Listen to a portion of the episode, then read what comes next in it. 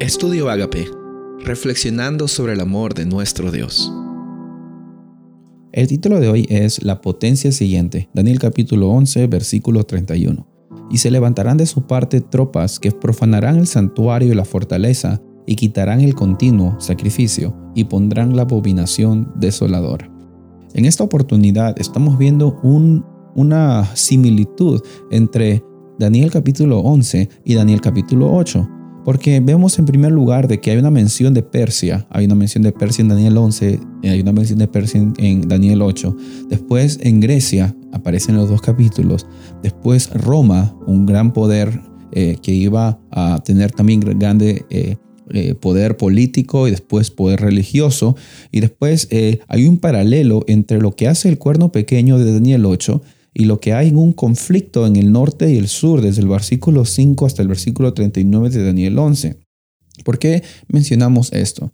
Porque va a llegar un nuevo sistema de poder que va a tener eh, la oportunidad de dominar, pero no dominar por poder político. Hasta aquí hemos visto que hay un poder que domina por medio de la violencia, de la fuerza, de los ejércitos, pero vemos una transición en la cual ya no son eh, realmente poderes literales en el sentido de geográficamente reinos, sino más que nada ideologías que se originan por parte de una iniciativa sistemática de querer quitar el lugar a Dios que le corresponde.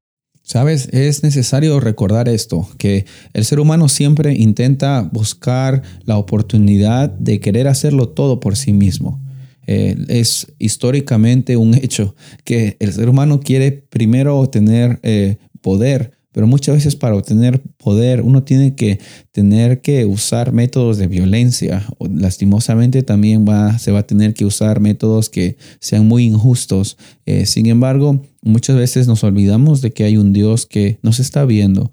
Y no nos está viendo para juzgarnos en el sentido de hacernos sentir mal, sino porque Él es nuestro creador. Él es el que eh, tiene que ser glorificado cuando todo nos va bien. Él es al cual tenemos que acudir cuando tenemos problemas y dificultades. Vemos en esta potencia que sigue, eh, tiene una iniciativa, como vimos en el versículo 31 que hemos leído al principio, tiene una iniciativa de quitar el continuo. Otra vez, no es continuo sacrificio, sino es el continuo, el tamid en hebreo, que es el sistema en el cual Dios siempre está presente para su pueblo, en el pueblo de Israel, el continuo. No era un continuo de sacrificios, era un sistema en el cual Dios estaba siempre presente y el israelita, el judío, el hebreo, sabía de que continuamente las misericordias de Dios se renovaban en cada momento. Y este poder, que era el poder de Roma papal, tenía como iniciativa el quitar esa oportunidad que muchas personas sepan de que hay un Dios que está presente. Sabes, por medio de muchas artimañas es de que el enemigo nos hace creer de que Dios no está presente en medio de nuestros problemas. En primer lugar, por medio de la eh, el quitar el medio de eh, lo que es el, el continuo sacrificio, el continuo, nosotros pensamos de que Dios no le importan nuestros problemas y no podemos ir a Dios y conversarle sobre nuestra situación. Hoy día, el llamado que Dios tiene para tu vida es recordar de que no hay problema grande el cual Él no pueda solucionar. Es más, tenemos que reclamar las promesas en la Biblia, que incluso en medio de las dificultades, tenemos a un Dios que continuamente renueva sus misericordias y nos ofrece salvación.